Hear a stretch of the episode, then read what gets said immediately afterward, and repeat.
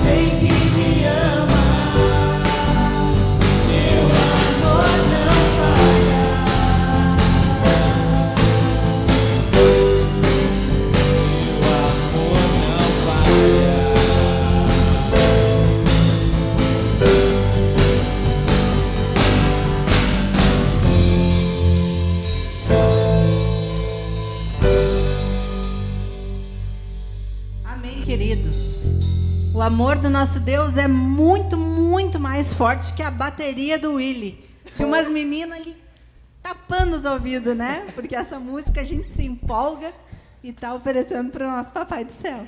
Eu quero convidar as crianças para cantar, não só as crianças, mas essa é especial para as crianças. Meu Deus é bom para mim, comigo vai, mesmo quando brilha o sol ou quando a chuva cai. Ele está sempre comigo e ele é sempre bom. Vamos ficar de pé e fazer os gestinhos, tá?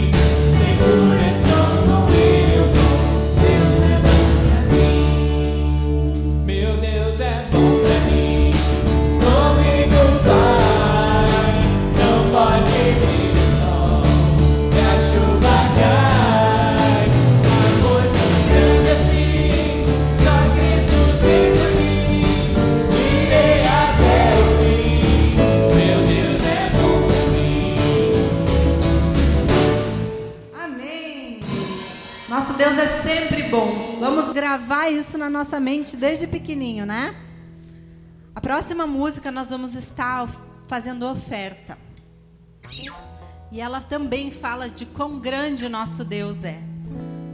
E que Ele, ele nos ama e Ele está sempre, sempre ao nosso lado.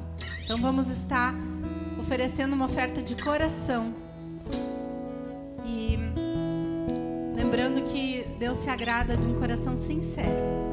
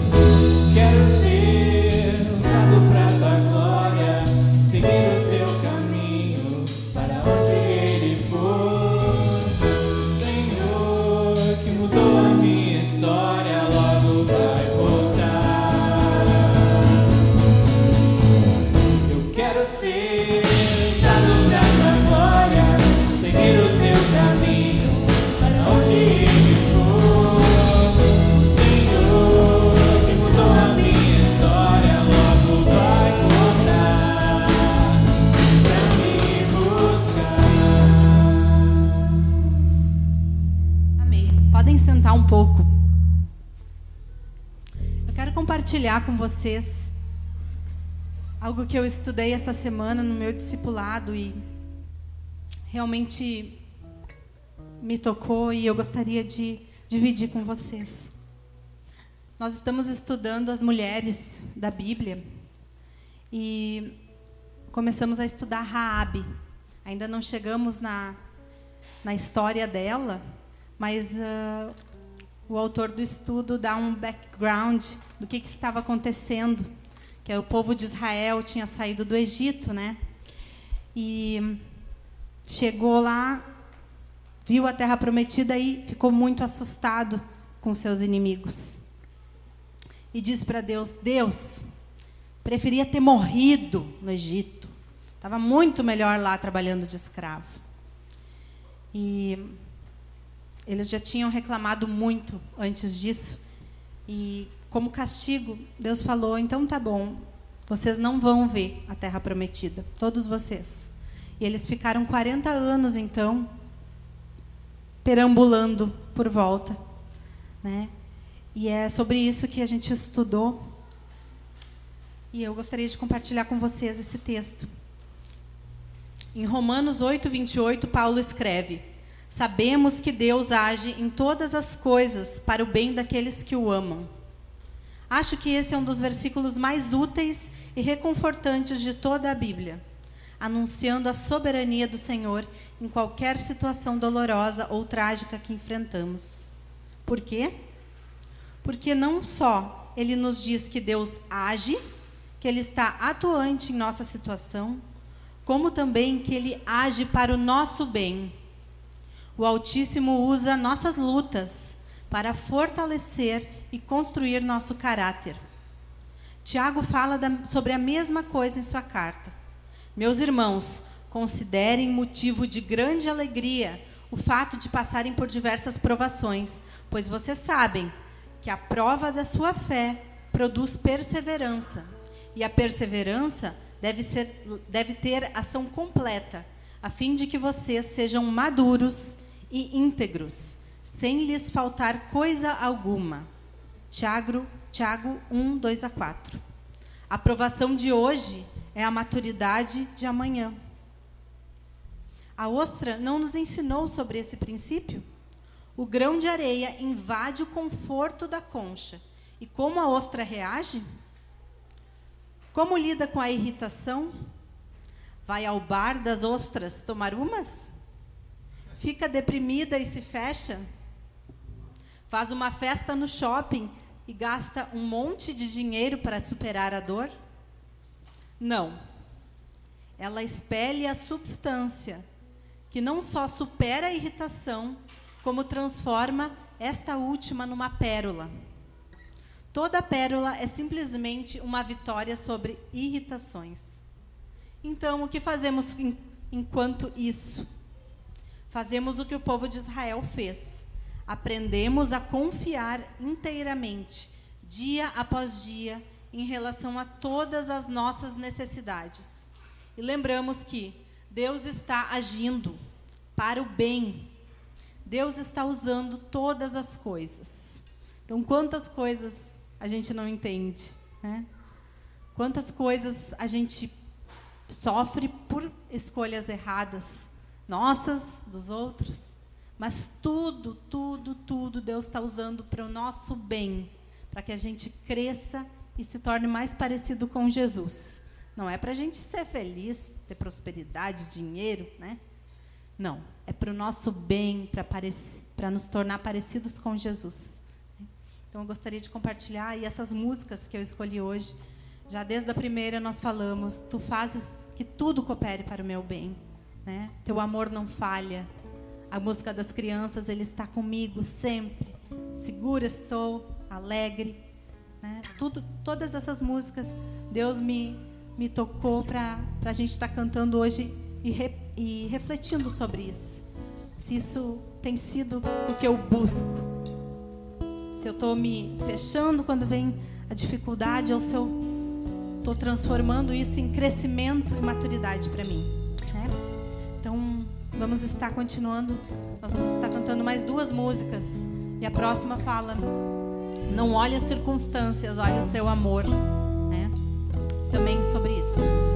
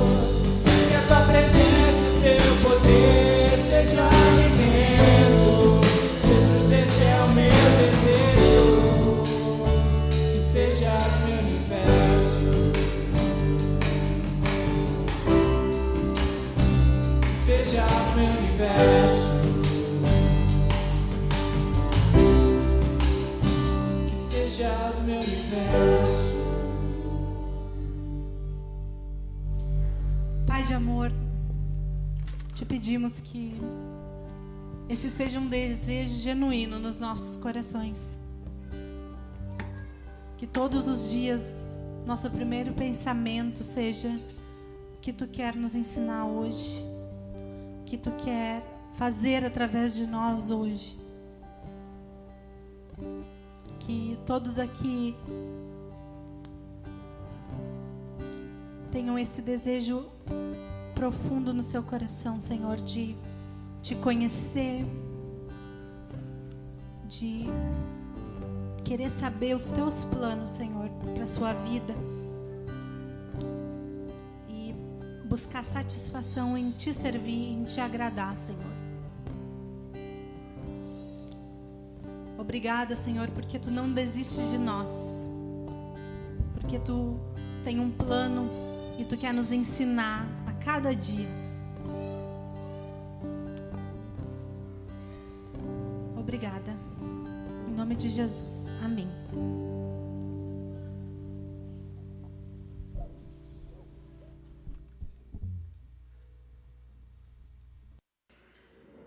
Boa noite, queridos. Ah, tá melhor um pouco, né? Galera não tomou café. Um prazer estar aqui. Eu, eu estou aqui e o Gil está lá em, em Taquara, terminando a nossa série, né? Estão fazendo a última mensagem lá e fizemos uma troca. E quero agradecer o pessoal do louvor, muito gostoso.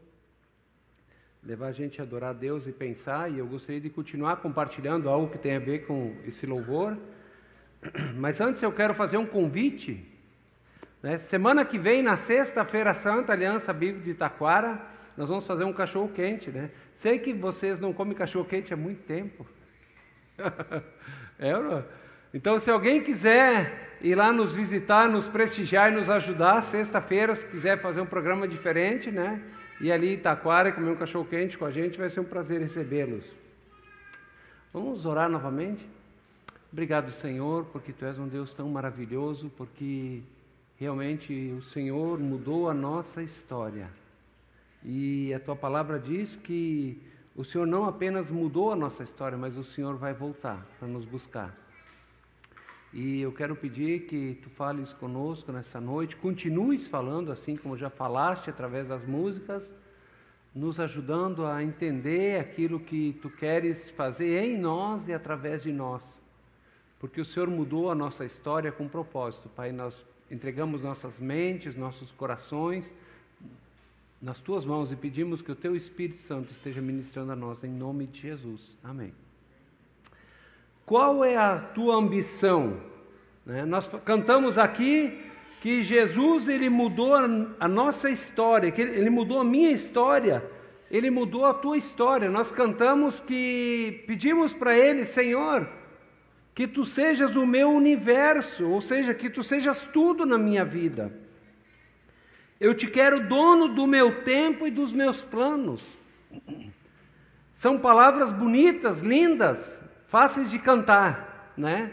Mas na prática, será que eu tenho deixado esse Senhor que mudou a minha história ser o, o meu universo, a pessoa mais importante?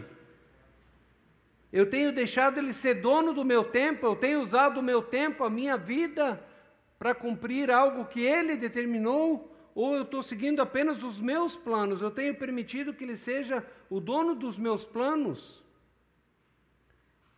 Então, nós temos muitas ambições. Talvez a tua ambição seja uma casa, uma bela casa no campo, talvez seja ganhar muito dinheiro ou ser reconhecido na sua profissão, né? receber likes, ter aprovação das pessoas, ou conhecer o mundo, viajar o mundo, fazer muitas aventuras. Qual tem sido a nossa ambição real? Pelo que eu vivo? O que faz você ter sentido? O que faz você se sentir vivo? tinha um jovem chinês que. Ou seja, antes do jovem chinês, tinha uma livraria na China e tinha muitos livros, né? E quando ele, eles faziam constantemente a recontagem dos livros. E descobriram que faltavam 800 livros, estavam sumindo livros, toda hora sumindo livros, e eles chegaram ao número de 800 livros. E eles dizem: o que está acontecendo? Quem é que está roubando? Nós temos que descobrir. E eles colocaram algumas pessoas à paisana lá no meio daquela loja e eles descobriram que era um jovem chinês que estava roubando.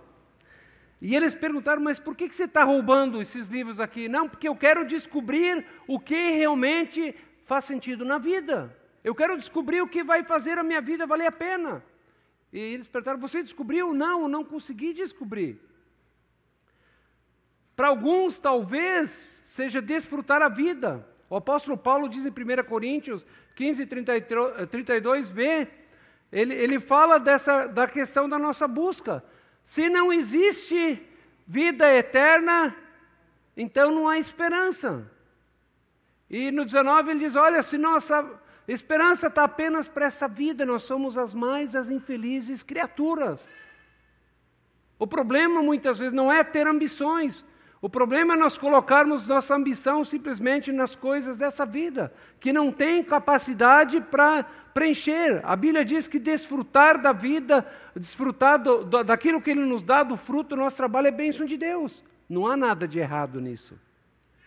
Um casal me perguntou, um casal que Deus tem abençoado muito numa outra cidade, numa igreja, eles compartilhando comigo, Deus tem dado muitos bens para eles, eles têm, são empresários e Deus tem abençoado grandemente o negócio dele e eles e ela preocupada disse: Olha, eu às vezes eu me sinto culpado quando nós saímos como casal e a gente gasta 300 reais num restaurante. Eu disse: Olha, ah, não há problema. Se você tem condições, às vezes em quando, ir num restaurante e gastar 300 reais. A questão é, ah, né, ah, como eu tenho vivido, como eu tenho gerido aquilo que Deus tem colocado nas minhas mãos. E eu conheço aquele casal, eles são um casal generoso, eles têm investido no reino de Deus grandemente, eles têm investido para ajudar pessoas menos favorecidas, é um casal muito generoso. Eu disse: se você coloca Deus em primeiro lugar, se você reconhece que Deus tem te abençoado e tem usado isso para a glória de Deus, não há errado, nada de errado. O problema é quando nós queremos garantir o nosso futuro, queremos ter uma vida confortável, mas somos avarentos, não reconhecemos que tudo vem de Deus, que é Ele que nos abençoa. Né? Quando somos apegados ao dinheiro. E qual é o indício que você é apegado ao dinheiro e que o dinheiro talvez possa ser mais do que ele deveria ser na sua vida? Um Deus, como a Bíblia diz. Quando eu ganho dinheiro e eu ajo com, com aquilo que Deus tem me dado, como fui eu que ganhei, o dinheiro é meu e eu vou usar para aquilo que eu quiser. Quando eu não invisto no reino dele, Deus disse: olha, que 10% daquilo que ele nos abençoou, nós deveríamos investir no reino dele. Nós deveríamos investir em pessoas que passam necessidades menos favorecidas. Quando eu não tenho o coração voltado para isso, quando é meu e eu vou usar para mim de forma egoísta, sim, isso é errado porque o dinheiro está tomando lugar que não deveria, mas quando nós. Né, não há nada de errado em desfrutar a vida, isso é a bênção de Deus. Para alguns, né, uh, o que dá sentido para a vida é resolver problemas de outras vidas, né, reencarnação. A Bíblia diz: ao homem cabe morrer uma só vez e depois enfrentar o juízo. Não há reencarnação. Né? Então, uh, o meu problema é dessa vida mesmo né? meu coração, e eu preciso deixar Jesus a, a, tratar meu coração constantemente. Para alguns também a vida tem que ser mais, na verdade a Bíblia diz que a vida tem que ser mais do que simplesmente uh, viver, e mais do que sobreviver. A vida cristã tem que ser uma vida abundante, é isso que Jesus veio para dar para mim. Então, nós não podemos levar a vida a lazeca pagodinho. Deixa a vida me levar, a vida leva eu, né? Levar a vida com a barriga. Mas também nós estamos aqui principalmente para nos prepararmos para a vida verdadeira. A vida eterna ela já começa aqui. Em João 11, 25 e 26, Jesus diz: Eu sou a ressurreição e a vida. Aquele que crê em mim, ainda que morra, viverá. E quem vive para mim e, e vai, não vai morrer eternamente. Então, vida eterna é um relacionamento com alguém. Jesus diz: Olha, quem vive e crê em mim não morrerá eternamente, porque eu sou a vida. Para quem você tem vivido? Aquilo que você crê dirige a sua vida. Então, nós podemos ter ambições erradas, ou nós não podemos ter, talvez podemos não ter ambição nenhuma. E não ter ambição nenhuma é viver uma vida de mediocridade. E isso não, Deus não quer. Medíocre não é algo necessariamente ruim. Medíocre é na média, né? Então, eu, por exemplo, quando eu estudava no, no ensino médio, eu era um aluno medíocre, né? Eu passava, eu, na verdade, eu estudava para passar com as calças na mão, que nem diz, né? Né? Infelizmente, né? Eu vi, Deus quer que a gente viva acima da mediocridade. Victor Frankl, ele foi o criador da logoterapia, do método do estudo científico do sentido da vida. Desde cedo, ele se preocupava em descobrir aquilo que dava sentido para a vida. Esse judeu ele era médico, psiquiatra, neurologista, ele é, era um judeu. E a família dele era muito abastada. E na Primeira Guerra Mundial, ah, infelizmente, os judeus né, prenderam sua família, o, a, o, o pai de, dele e a esposa, que ele recém tinha casado, eles morreram no campo de concentração, não, não aguentaram o estresse. A mãe e, a, e, uma outra irmã foram mortos ah, com gás, né? E ele e uma outra irmã apenas sobreviveram. E esse cara, ele buscou sentido para a vida. Ele, ele começou a estudar casos e tentar ajudar pessoas que buscavam se suicidar porque não encontravam sentido na vida. E ele diz: Olha, não existe um único sentido na vida. Nós podemos descobrir o significado da vida de três diferentes maneiras: fazendo alguma coisa importante, experimentando um valor, ou seja, amor, paz, ah, ou amor, ou sofrendo. E ele aprendeu a sofrer e ele tirou lições importantes. E quando ele estava lá, no campo de concentração, ele conseguia algum papel o canetinha, e ele começou a fazer anotações que se tornaram um livro dele, uh, buscando sentido, encontrando sentido para a vida. Né? E o apóstolo Paulo, em 2 Timóteo 4,7, ele diz: Combati o bom combate, terminei a corrida e guardei a fé. Se nós perguntássemos para Paulo, Paulo, qual é que é, uh, qual é que é a batalha né, que você, que nós, qual é o bom combate? Né? Nós enfrentamos muitos combates nessa vida, mas qual é o bom combate? Aquele que a gente deveria estar combatendo. Paulo, que corrida é essa que você está falando? Paulo diz: Eu combati o bom combate, eu combati da melhor maneira, eu terminei a corrida que me foi dada, mas que corrida é essa? E eu guardei a fé. Né? Então não importa muitas vezes como nós começamos a nossa caminhada. Muitas vezes começamos a nossa caminhada de maneira torta, mas quando nós encontramos o Senhor que mudou a nossa história, né, Ele muda o rumo da nossa vida. E Ele faz a gente viver uma vida diferente. Nós vamos mudar radicalmente. Se nós perguntássemos para Ele o que faz a vida valer a pena, Paulo ele, ele diz que ele tinha várias ambições. Paulo diz: Olha, antes de eu conhecer a Cristo, eu era alguém ganancioso, eu era alguém influente, eu queria ser alguém importante, eu era alguém influente, ele era do, do partido dos fariseus, ele era da nata da sociedade judaica.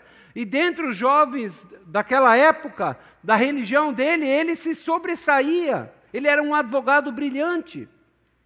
Ele diz: Olha, eu queria ser muito importante, eu queria uh, ser famoso, reconhecido, ter respeito das pessoas. Mas sabe de uma coisa? Quando eu conheci o cara que mudou a minha história, tudo se tornou diferente. E Paulo diz que a primeira ambição dele era conhecer a Cristo, ele queria conhecer o cara que mudou a história dele. Em Colossenses 1,15 diz assim: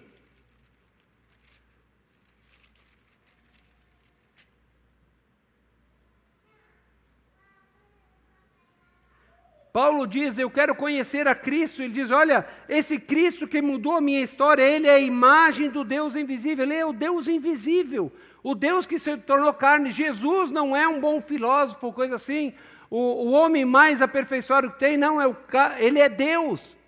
E eu quero conhecer a Deus. Era, essa era a ambição de Paulo. No versículo 19, ele diz também: Pois foi do agrado de Deus que nele habitasse toda a plenitude. Paulo diz: Olha, nesse Jesus habita toda a plenitude. E em Filipenses 3,8 ele diz o seguinte: no versículo 8, já vou ler também, ele diz: mas o que para mim era lucro, passei como considerar perda por causa de Cristo. Toda a fama, todo o poder, todo o reconhecimento que ele tinha, ele disse: Olha, tudo que era lucro para mim, tudo que eu achava importante antes, passou a ser perda para mim, porque eu conhecia Cristo, o cara que mudou minha história. Mais do que isso, Considero tudo como perda comparada à suprema grandeza do conhecimento de Cristo Jesus, meu Senhor, por quem perdi todas as coisas e as considero como esterco para poder ganhar a Cristo. Paulo não era alguém que não tinha nada, ele tinha muitas coisas. E quando ele conheceu a Cristo, ele perdeu tudo. De perseguidor da, da igreja, de alguém influente, de alguém poderoso, ele se tornou apenas um fugitivo perseguido quem as pessoas passaram a odiar e querer matar. E Paulo diz: mais do que isso, mais do, do que considerar isso apenas como um esterco para poder ganhar a Cristo, quero ser encontrado nele, não tendo a minha própria justiça que procede da lei, mas mediante a que vem da fé em Cristo, justiça que procede de Deus e se baseia na fé. Paulo disse antes: eu achava que eu era um cara bom, eu era um religioso, eu, busque, eu era zeloso com a lei e por isso eu persegui os cristãos. Mas ele diz: Olha, eu me achava bom, mas hoje eu, que eu conheci a Cristo, eu vejo com os olhos abertos, eu vejo que eu sou o pior dos pecadores. Ele diz: Eu não tenho mais a minha própria justiça, porque eu criei que Jesus morreu naquela cruz pelos meus pecados, pelas minhas maldades, e ele me deu uma nova vida. E daí ele diz: Quero conhecer a Cristo. Ele diz: Essa é a primeira grande ambição dele. E ele diz: e esse Cristo, ele é o Criador também do universo. Versículo 16, uh, Colossenses 1,16 diz assim: Pois nele foram criadas todas as coisas, nos céus, na terra, as visíveis e invisíveis, sejam tronos, soberanias, poderes e autoridades, todas as coisas foram criadas por ele e para ele. Ou seja, ele é o Criador, foi ele que criou a mim e ele criou você. E o Criador define o propósito da sua criação.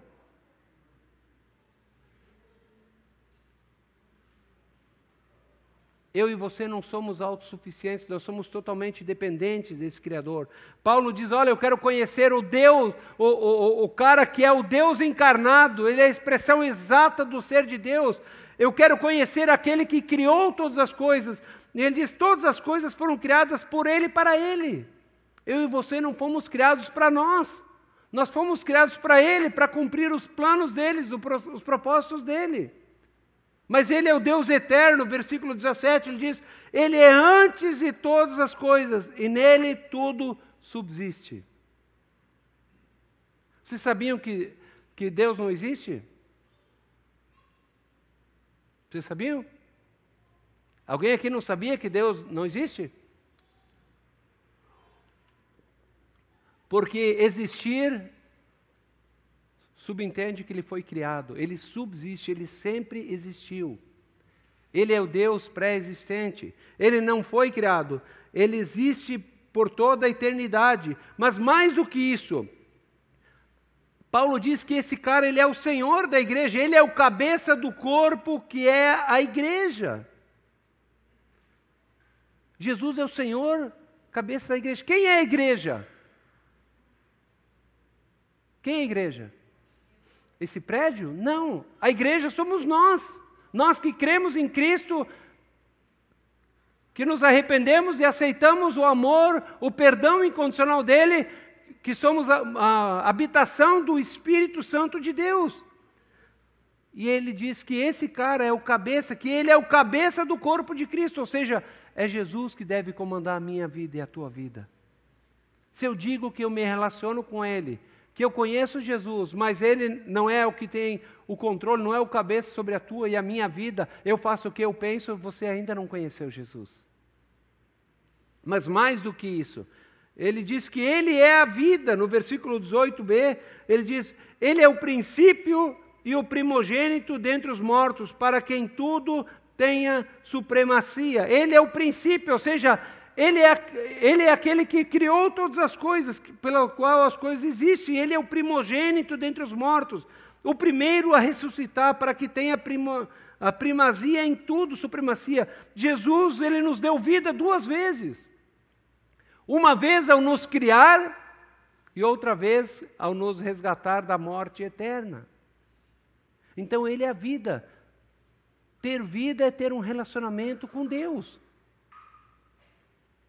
Mas mais ainda, no versículo 20, ele diz que esse Jesus que ele quer conhecer com todas as forças dele, ele é o Cordeiro de Deus. Ele diz: olha, por meio dele, a vontade é que em Deus habitasse toda a plenitude, e por meio dele reconciliasse consigo todas as coisas, ou seja, nós pecadores, com ele, as coisas, as coisas da terra, as coisas, tantas que estão na terra quanto as que estão no céu, estabelecendo a paz pelo seu sangue derramado na cruz. Ele é o Cordeiro de Deus, porque ele morreu em meu lugar e no teu lugar hoje Deus pode nos oferecer perdão. Ele satisfez plenamente a justiça de Deus. A Bíblia diz: o salário do pecado é a morte, e nós somos pecadores, nós deveríamos morrer. Mas Jesus, o Cordeiro de Deus, o Cordeiro perfeito de Deus, foi oferecido em meu favor, em teu favor, para que nós pudéssemos receber perdão, vida eterna e a sua graça. E ele continua dizendo que nele estão escondidos todos os tesouros da sabedoria e do conhecimento. Em Jesus estão escondidos todos os tesouros da sabedoria. Se quer sabedoria, estude na palavra. Nós temos feito aquele estudo, ah, cada homem um guerreiro, e, e, é tremendo como a palavra mostra.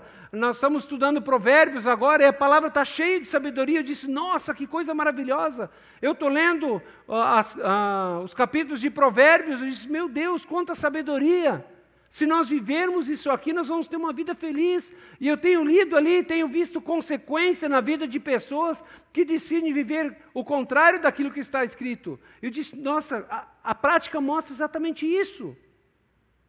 Mas não apenas da sabedoria do conhecimento. Mas do que adianta sabedoria e conhecimento sem um relacionamento com Jesus? Salomão foi o homem mais rico, mais sábio que viveu na terra.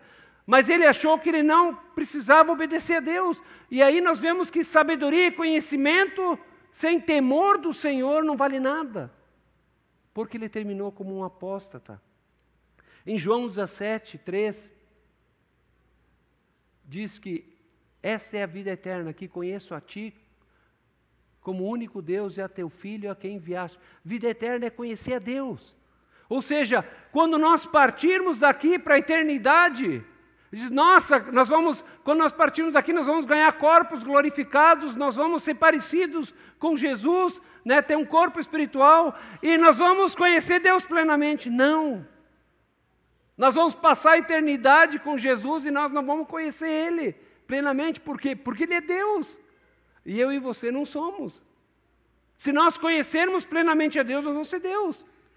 Como vamos conhecer um Deus com sabedoria infinita que criou o universo, os países, as galáxias, todas as coisas, os animais, e que gerencia esse mundo, esse universo de forma perfeita. Os planetas girando na sua órbita, a lei da gravidade, as leis que regem, né, as leis que regem o ser humano.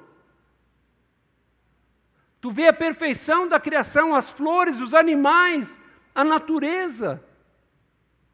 Diz que Deus maravilhoso, como, como um, um, ser tão maravilhoso pode pensar em tanta coisa, nós somos tão limitados. Paulo diz: Olha, minha primeira ambição é conhecer a Cristo, eu quero conhecer esse Deus que está acima de todas as coisas.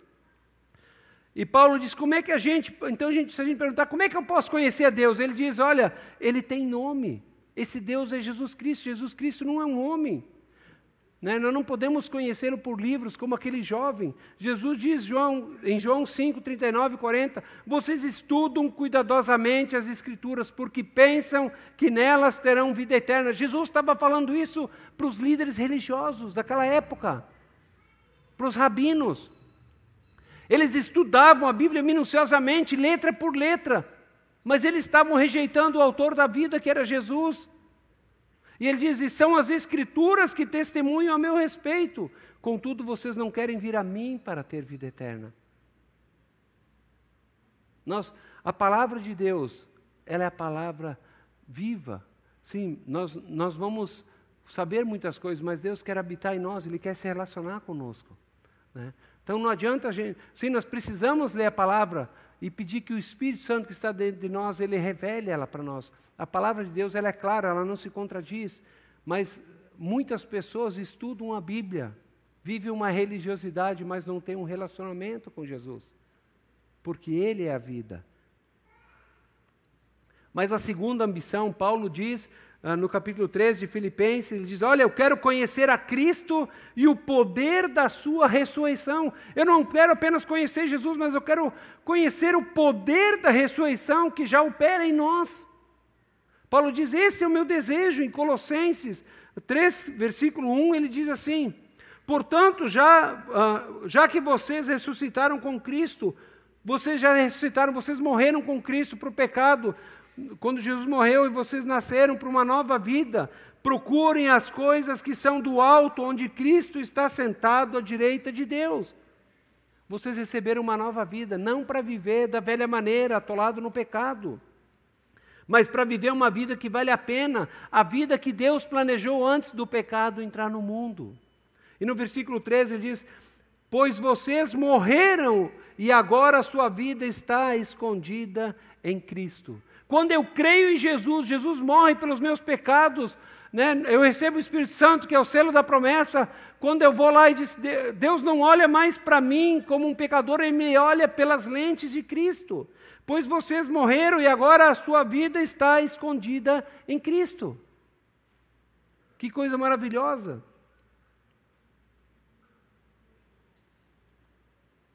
Então ele diz: Olha, mantenham, no 3,2 ele diz: Portanto, mantenham o pensamento nas coisas do alto e não nas coisas terrenas. terrenas.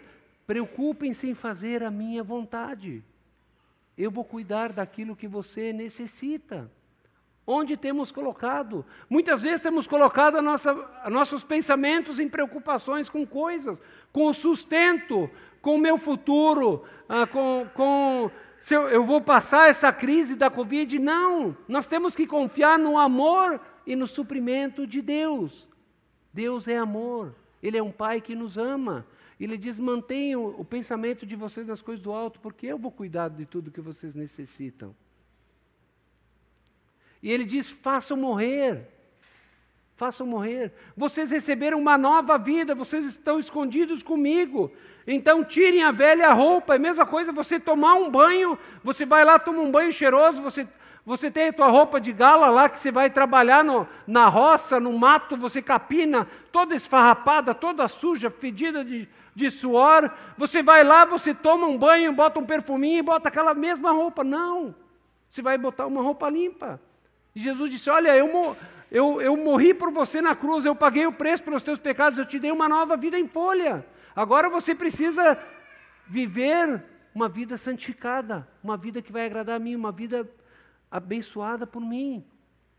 Então ele diz no versículo, no capítulo 13, 5 a 10, ele diz: Assim façam morrer tudo que pertence à velha natureza, à natureza terrena de vocês, imoralidade sexual, não busque mais essas coisas. Imoralidade sexual, impureza, paixão. Todas essas coisas têm um lugar dentro do casamento, fora disso é destrutivo. Quantas crianças estão hoje abandonadas, pais brigados, maridos matando mulheres, tanta confusão, tanto sofrimento, por quê? Porque temos rejeitado os princípios de Deus. Abandonem, façam morrer todos os maus desejos e a ganância que é a idolatria. Ganância é idolatria. Quando eu quero tudo para mim e não sou generoso como Deus é, a Bíblia diz, isso é idolatria. A gente diz, ah, os outros são idólatras. Não, quando eu sou ganancioso, eu sou um idólatra, a Bíblia está dizendo. É por causa destas coisas que vem a ira de Deus sobre os que vivem na desobediência. Jesus é o cabeça. E eu preciso confiar minha vida, eu preciso obedecer às suas orientações, porque Ele me criou, Ele sabe o que é melhor para mim as quais vocês praticavam no passado. Pecado na vida do cristão tem que ser um acidente de percurso. não uma rotina. A Bíblia diz: aquele que vive pecando não conhece a Deus. Nós vamos pecar sim, mas tem que ser um acidente de percurso, não uma rotina na nossa vida. Como costumavam viver nelas. Agora abandonem todas estas coisas: a ira, a indignação, maldade, maledicência, linguagem indecente no falar, conversa tola, piada suja, conversa dúbia. Nós temos que cuidar com isso. Não mintam uns aos outros. E aí, meu irmão, está bem? Não, estou legal quando na verdade está tudo uma droga, né? É mentira, nós temos que ser sinceros. Bah, meu irmão, eu estou passando por dificuldade, eu estou tendo dificuldade no meu relacionamento com Deus, eu estou enrolado aqui, né? Minha vida com Deus não está legal, né? Minha vida com a minha esposa não está legal. Nós temos que falar a verdade, se nós quisermos ser curados. Ele diz: visto que vocês já se despiram do velho homem com suas práticas e se revestiram do novo homem, o qual está sendo renovado em conhecimento à imagem do Criador. Quando nós recebemos a nova vida, agora nós precisamos ler, meditar e aplicar a palavra na nossa vida, porque ela vai nos dar conhecimento da verdade, dos planos perfeitos de Deus. Leia a palavra, você vai ter orientação para todas as áreas da sua vida. Então, Paulo diz: olha, conhecer o poder da ressurreição é experimentar a transformação de Jesus. Se eu não ler a palavra, se eu não aplicar a palavra à minha vida, não vai ter mudança. Nós vamos vir todo domingo à igreja e na cela às quartas, mas a vida não vai mudar. É a palavra de Cristo por meio do Espírito Santo que vai gerar mudança na nossa vida.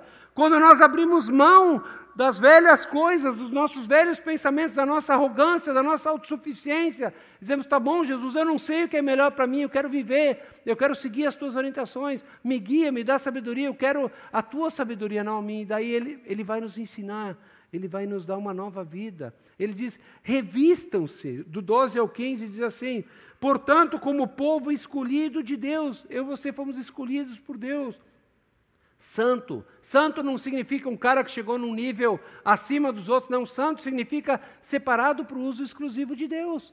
Antes eu vivia para o pecado, para fazer o que eu queria. Hoje eu vou viver para agradar a Deus. Isso significa santo, separado apenas para o uso exclusivo de Deus. Revistam-se de profunda compaixão, de bondade, humildade, mansidão e paciência. Suporte uns aos outros. Veja, nós temos que nos revestir, ou seja, vestir de novo, colocar a capa de compaixão, ter compaixão com o próximo, ser bondosos uns com os outros, humildade, nos humilharmos. Não, estão pisando em cima de mim. Eu digo, não, meu irmão, é, não gostei disso que você fez, mas está tudo legal. Porque a minha segurança está em Jesus, eu não preciso mais defender a minha honra com unhas e dentes, porque eu tenho quem me defenda. Mansidão, ser manso.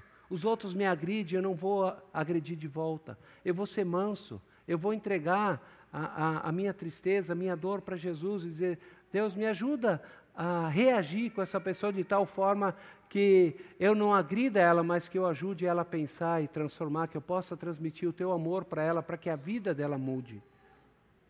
Suporte uns aos outros, suportar aqui no, Ai, que irmão chato, de novo, lá vem o chato de galocha, né? Não é isso. Suportar é ser um suporte para o irmão, é, é, ser uma coluna para ele até que ele possa andar né, firmemente. Perdoe as queixas que tiverem uns dos outros. Se tu tem alguma coisa contra o irmão, não sai falando mal dele, não, não agride ele, não fala mal dele. Mas aqui perdoem as queixas, porque Jesus me perdoa. Ele é generoso, então eu já tenho que perdoar antes. Quando eu for falar com a pessoa, não, cara, já está perdoado. Mas não é fazer de conta, é perdoado porque porque Jesus me perdoou e eu ofereço esse perdão para você. Acima de tudo, porém, revistam-se do amor, que é o elo perfeito. E o amor que está falando aqui não é aquele que dá asinha que a gente sai voando, né? Está falando do amor ágape, do amor sacrificial, que foca no outro, que coloca o outro em primeiro lugar. É isso. Vocês já viram duas pessoas brigarem quando o cara chega para você e pisou na bola com você? Bah, me perdoa porque eu errei. Não, não, não, fui eu que errei com você. Não, fui eu que errei. Não, não, fui eu. Já viram duas pessoas brigar assim? Não. A gente briga por causa da arrogância, né? E ele diz: habite ricamente a palavra de Cristo em vocês. No versículo 3 a 6: habite ricamente em vocês a palavra de Cristo, ensine e aconselhe uns aos outros com toda a sabedoria, cantem salmos, hinos, cânticos espirituais, com gratidão a Deus no coração.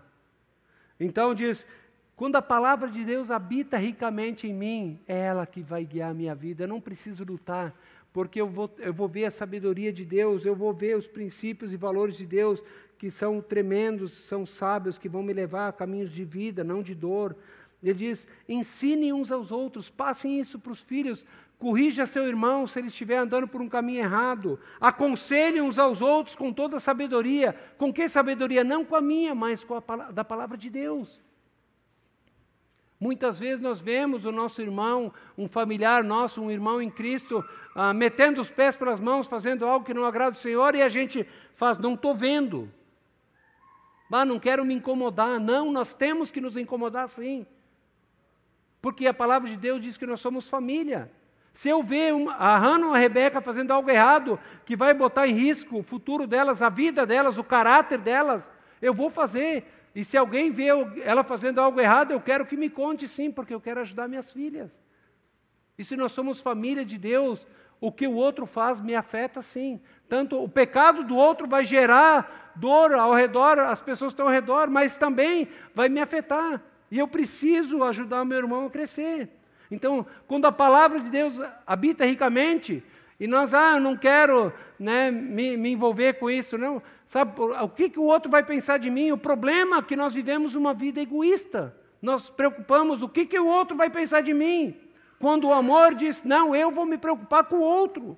Eu vou amar o outro, não importa se ele vai me aceitar ou não, se ele vai me rejeitar. Né? E muitas vezes, meus queridos, é, é ruim. Eu, um, um, tempo, uns, um mês e pouco atrás, eu tive que ter um, uma conversa muito séria com um casal muito querido, mas que estava vivendo de uma maneira totalmente errada. Né? E, e eles estavam magoados comigo também, porque estavam sentindo alguma coisa, eu expliquei por que eu estava fazendo aquilo. E nós pudemos sentar e eu, e eu pedi, Deus, me dá sabedoria, me dá coragem e amor, eu quero falar tudo o que eu tenho para falar, mas com espírito de amor. E eu pude falar, alertar sobre tudo o que eu estava vendo na vida deles, e o Espírito Santo de Deus agiu, e esse casal foi restaurado. E eu quero que vocês façam isso comigo. E nós precisamos fazer isso uns com os outros. Né? Então, nós muitas vezes ficamos bajulando, ai meu irmão querido, minha irmã querida, mas quando tem alguma coisa para ministrar, a gente não faz. Por quê? Porque nós amamos mais a nós do que o nosso próximo. E Jesus disse que a coisa mais importante, ame a Deus acima de todas as coisas, todo o seu coração, de toda a sua alma e todo o entendimento, e o teu próximo como a ti mesmo. Mas o problema aqui é que nós continuamos amando mais a nós do que a Deus, mais a nós do que o próximo muitas vezes. E Paulo diz: Olha, eu quero conhecer o poder da ressurreição. Se a nossa vida não tem mudado, é porque nós não de temos deixado a palavra de Cristo habitar em nós, nós não temos nos livrado das velhas coisas, da velha vida, né? nós ainda temos orgulho de algumas coisas erradas que nós fazíamos no passado, não, nós temos que rejeitar essas coisas e abandonar. Então, o apóstolo Paulo diz: Olha, se eu conhecer o poder da ressurreição, as nossas relações vão mudar também. Do versículo 18 até o 24 diz: Mulheres, sujeite-se cada um ao seu marido, como convém a quem está no Senhor. Sujeitar-se é colocar-se debaixo da missão, não é ser capacho, não. Não é isso que a Bíblia diz. Né? Mas as mulheres, vocês devem honrar os seus maridos, sujeite-se ao seu marido, honre seus maridos, porque isso é agradável a Deus. Se você honrar teu marido, você vai estar honrando a Deus. Maridos, ame cada um a sua mulher e não a trate com amargura. Em outros versículos diz: ame a sua mulher como Cristo amou a igreja, como se sacrificando. Nós, maridos, não temos que tratar as mulheres de uma maneira grosseira, como, como alguém inferior, não, elas têm o mesmo valor que nós, apenas funções diferentes. E diz: quando, quando a palavra de Cristo habita ricamente em mim, quando Jesus é Senhor da minha vida, eu vou tratar minha esposa com amor, com, honrando ela, com dignidade, como ela merece, e não com amargura. Filhos, obedeçam seus pais em tudo, porque isso agrada ao Senhor. Quando nós vamos estar cheios da palavra de Deus, nós vamos os filhos vão sujeitar aos pais. Por quê? Porque a Bíblia diz que quando você se sujeitar aos pais, vocês estão se sujeitando ao Senhor, porque nós sempre temos desculpa para não obedecer, para seguir o nosso coração corrupto. E Deus quer tratar o nosso coração. Se eu não me sujeito às autoridades que Deus colocou sobre a minha vida, eu não estou me sujeitando a Deus. Ele diz: pais, não irritem seus filhos para que eles não se desanimem. Nós, pais, temos, temos que ensinar, educar os nossos filhos, mas não repreendê-los por bobagem, não ficar pegando no pé, né, xingando simplesmente, sem ensinar. Senta aqui, filho, vamos conversar sobre o que, que você fez, ensinar ele a tomar decisões responsáveis. Escravos, obedeçam tudo, se o Senhor está falando. Você que é empregado, sujeite-se ao seu patrão, trabalhe para ele. Diz, tudo o que fizerem, façam de todo o coração, como para o Senhor e não para homens, sabendo que que receberão do Senhor a recompensa da herança. É a Cristo Senhor a quem vocês estão servindo. Nós estamos servindo a Jesus.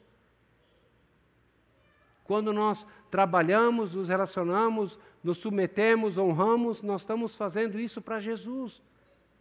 Então, ah, se eu tenho, se eu conheço Jesus, se o poder da ressurreição dele está habitando em mim, o Espírito Santo que transforma, que quer produzir santidade na minha vida, a minha vida e as minhas relações elas precisam mudar. Então, nós, quando eu conheço Jesus na intimidade, o poder dele vai, vai atuar em mim, eu vou abençoar pessoas, eu vou pensar nas coisas do alto, eu vou confessar os meus pecados, eu vou abandonar os meus pecados. A palavra de Cristo vai me encher né? e isso vai transformar os meus relacionamentos. Nós vamos produzir relacionamentos santos, onde nós queremos honrar os outros, ao invés de ser honrado. Né? Então, a, a nova vida, o amor e o caráter de Cristo precisam estar sendo formados em nós. A nova vida de Jesus. Eu preciso viver como Jesus viveu. Eu preciso amar como Jesus amou, não os que merecem, mas todos demonstrando graça, ou seja, presente e merecido. E eu preciso ter o caráter de Jesus, um caráter santo. Né? É isso. Que... Mas Paulo ele não para por aqui, ele diz que a terceira ambição dele, a terceira ambição dele em Filipenses 3, ele diz: Eu quero conhecer a Cristo, o poder da Sua ressurreição e participar dos seus sofrimentos. Nós vivemos numa era que cristãos não querem sofrer, nós só queremos as mensagens, venha para Jesus e tudo vai se resolver, venha pegar a sua bênção. Né? Você é a pessoa mais importante, a pessoa mais feliz. Não. Colossenses 1, 24, o apóstolo Paulo diz o seguinte: Agora me alegro em meus sofrimentos por vocês. Ele estava preso por causa do Evangelho. Ele diz: Olha, agora eu me alegro em meus sofrimentos por causa de vocês e completo no meu corpo o que resta das aflições de Cristo em favor do corpo, que é a igreja. Ainda existe sofrimento, sim. Paulo diz: Olha, para entrarmos no reino dos céus, nós vamos ter que passar por muito sofrimento. Nós estamos ouvindo as notícias que estão acontecendo. Né? Eu ouvi um vídeo de um rabino que falou que ele recebeu um documento da ONU falando dos planos da nova era que eles vão implantar de 2021 até 2030. É algo assustador. Galera, se nós não estamos vivendo para Jesus, nós vamos querer morrer por Ele. Paulo diz: olha, ainda resta sofrimento, sim. Qual é o sofrimento de Cristo? Ele diz: Diante de quem Cristo é, por causa de tudo que Cristo fez, eu quero participar dos seus sofrimentos que restam. Eu quero viver para aquele que me salvou. Pedro, aquele que vacilou e negou conhecer Jesus por três vezes, ele foi restaurado pela graça, pelo amor de Jesus, naquele encontro marcante na praia, onde Jesus não fala nada sobre o erro dele. Pedro diz: Olha, não sirvo mais para ser apóstolo, vou pescar. Jesus chama ele para uma conversa, ele pergunta: Pedro, tu me ama? E Pedro diz: Sim, eu te amo. Ele diz: Pedro, tu me ama. Tu sabes que eu te amo, Jesus, então cuida dos meus cordeirinhos. Pedro, tu me ama. E Pedro ficou triste porque Jesus pensou: cuida dos meus cordeirinhos. Jesus não falou do erro, ele foi gracioso com Pedro, e aquilo mudou o coração de Pedro. E Pedro disse: Nossa, eu quero viver para esse Jesus. E no final da vida dele, quando ele foi levado condenado à morte por crucificação, ele disse: Olha, eu não sou digno de morrer como meu mestre, por favor, me crucifique de cabeça para baixo. Você está disposto a sofrer por Jesus? Sofrer por Jesus muitas vezes é ser injuriado por pessoas. Ah, Jesus disse: Olha, o mundo me odiou, eles vão odiar vocês. Você vai ser perseguido. Né? Porque quando tu está lá no escritório, no teu trabalho, às vezes tu vai falar da sabedoria de Deus, eles, para uns dizem, nossa, que coisa maravilhosa a sabedoria. Nós somos perfumes de Cristo, para outros, o cara diz, nossa, que fedor, que cheiro horrível. Mas por que, que tu falou isso? Não, porque eu sou cristão, eu sabia, tinha que ser, né? Então você vai ser zombado, você vai ser perseguido. Muitos cristãos perderam, nos países hoje, perde o emprego, ah, perde sua casa, perde sua vida, tem perdido a sua vida por causa de Cristo, e nós temos o privilégio de viver um país livre aqui, mas nós não queremos sofrer por Jesus. Ah, hoje o dia está muito bonito, eu não quero na celebração, porque eu queria fazer isso, aquilo. Ah, não estou afim de ir no célula. Ah, não estou. Não é que você tem que bater ponto, não. A questão é, se, se não há uma nova motivação, se eu não quero estar em comunhão com meus irmãos, se eu não quero estar sendo encorajado, animado, isso que acontece no céu, tem alguma coisa errada.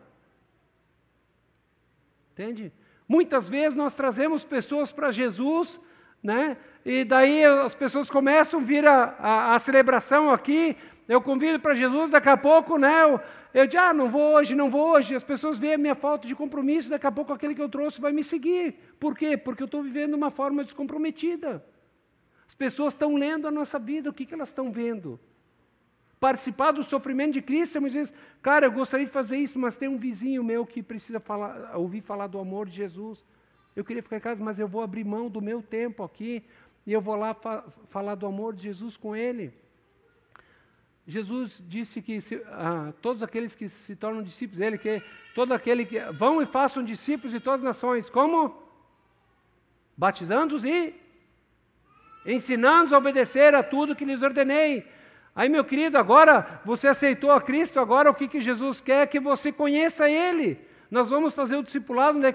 nós vamos estudar a palavra, você vai tirar suas dúvidas, nós queremos formar Cristo em você. Não, mas eu não estou afim.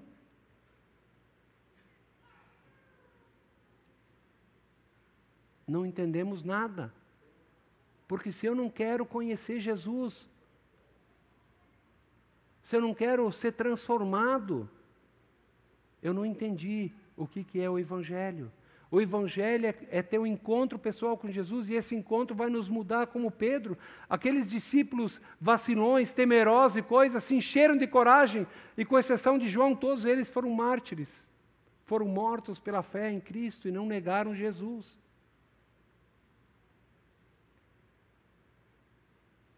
Será que eu estou disposto de abrir mão do meu tempo para crescer em Cristo? Abrir mão do te meu tempo para que outras pessoas conheçam a Cristo? Ou eu só quero viver para o prazer, só para mim? Então, como eu posso ah, participar dos sofrimentos? Medoando a outros para que outros experimentem Colo ah, Cristo. Colossenses 1, 28. Paulo diz: Nós proclamamos, advertindo e ensinando a cada um com toda a sabedoria, para que apresentemos todo homem perfeito a Cristo. Para isso eu me esforço, lutando conforme a sua força que atua poderosamente em mim. A ambição de Paulo mudou. Ele diz: agora eu quero proclamar para todo mundo, eu quero advertir as pessoas que elas se arrependam, eu quero ensiná-las com toda a sabedoria a seguir a Cristo para apresentá-las perfeitas em Cristo, para apresentá-las parecidas com Jesus. Para nós, hoje, cristãos modernos, parece que a única razão é crer Jesus, ter o bilhete para o céu e sentar aqui e ouvir pregações. Não! É participar do ministério. É na sua casa, com a sua vizinhança, com os seus parentes. Falar de Jesus, alertar, levar as pessoas a conhecê-lo né? me sacrificando para que Cristo seja formado. Paulo diz: Olha, eu sofro como em dores de parto até que Cristo seja formado em vocês. Quando você vê um irmão que em Cristo ali metendo os pés pelas mãos, é como uma mãe gemendo. Não, você precisa mudar. Deus muda a vida desse irmão, uh, forma o teu caráter nele, livra ele dessa marra aqui, dessa coisa destrutiva na vida dele, nos sacrificando para que Cristo seja formado na vida dos outros. Mas em quarto lugar, Paulo diz que a quarta ambição dele é terminar a corrida e completar um ministério que, que Deus deu para ele. Em Atos capítulo 20, 24, Paulo diz o seguinte. Veja, o Espírito Santo estava falando para Paulo que o fim dele estava próximo. 20 e 24, ele diz o seguinte: Todavia, veja, 22, agora, compelido pelo Espírito, estou indo para Jerusalém, sem saber o que me acontecerá ali. Só sei que em todas as cidades o Espírito Santo me avisa que prisões e sofrimentos me esperam. Se eu e você soubéssemos, Deus está dizendo, olha, se vai para lá, mas lá está tá te aguardando prisões e sofrimentos, você iria para lá? Paulo foi porque ele sabia que Deus queria isso. Todavia, não me importo nem considero a minha vida de valor algum para mim, se tão somente puder terminar a corrida e completar o ministério que o Senhor Jesus me confiou de testemunhar do Evangelho da graça de Deus. Deus deu um ministério para mim e para você. Não é, o ministério não é para pessoas de tempo integral. O nosso ministério é levar as pessoas diante de Deus por meio da oração, aquelas que nós queremos que conheçam Cristo, e levar Cristo na presença delas por meio do nosso testemunho. Em Hebreus 13, 7, o autor de Hebreus diz: Lembrem-se dos líderes que lhes falaram a palavra de Deus, observem bem o resultado da vida que tiveram e imitem a sua fé. Nós temos que observar o resultado da vida das pessoas. Ele diz: observe o resultado, veja se vale a pena seguir o exemplo e imitem a fé que eles tiveram. Concluindo, Deus quer sim que nós tenhamos uma vida bem-sucedida, né?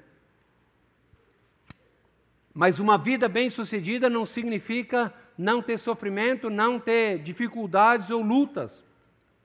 Significa conhecer a Cristo na intimidade. Uma vida bem-sucedida é conhecer aquele que é a vida, ter experiências com Ele, conhecer o poder da Sua ressurreição, experimentar mudança de vida e de relacionamentos. Né? E Paulo diz: olha, ainda resta o sofrimento de Cristo nos doar aos outros para que possam conhecê-lo, se sacrificar para que Cristo seja formado neles.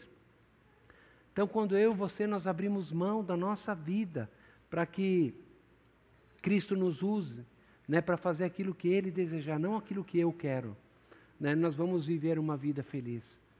Jesus diz: mais feliz aquele que dá do, do que aquele que recebe. Ele deseja que eu e você possamos ser bênção na vida dos outros. E, e, não tem coisa mais prazerosa do que você investir em alguém e ver Deus abençoando aquela vida, aquela vida sendo transformada e diz: Nossa, isso vale a pena. Isso vai durar por toda a eternidade. Aquilo que nós investimos na vida de pessoas, levando Cristo a elas, isso vai para toda a eternidade. O nosso trabalho do dia a dia, um dia ele vai cessar. Né? Isso faz a vida valer a pena. Então, o egocentrismo é o caminho para a morte. Paulo diz: Olha, eu quero conhecer a Cristo, o poder da Sua ressurreição, participar dos seus sofrimentos e completar a carreira que Ele me deu, completar a tarefa que Ele me deu. Então, ele diz que morrer para si e viver para Cristo é experimentar a vida plena, verdadeira. O egocentrismo é o caminho para a morte, para a falta de sentido, né? a síndrome de Lúcifer. Eu gostei muito dessa frase aqui. A maneira como eu vivo não muda como Deus me trata. Deus é bondoso, sim, Ele trata a gente com bondade, mesmo quando a gente não merece. Mas a maneira como eu vivo revela como eu trato Deus, quem Deus é. E o meu desejo, a minha oração, né, que a maneira que eu e você tratamos Jesus, a maneira como eu vivo, que revela como eu trato Jesus, ela possa me, me ajudar. Vai, rapaz. Né, como nós cantamos aqui, que sejas meu universo, que a maneira como eu vivo possa revelar que Deus é a pessoa mais importante, que Ele é dono dos meus planos, dos meus tempos e que Ele é o Senhor da glória. Sabe? A maneira como eu vivo revela se ele é Deus verdadeiro da minha vida ou se isso é apenas uma balela da minha boca. Então, minha oração, que o meu viver, que o teu viver, possa glorificar a Deus né, e possa fazer uma diferença. Que as nossas ambições sejam diferentes daquelas que nós tínhamos antes de conhecer a Cristo. Vamos orar.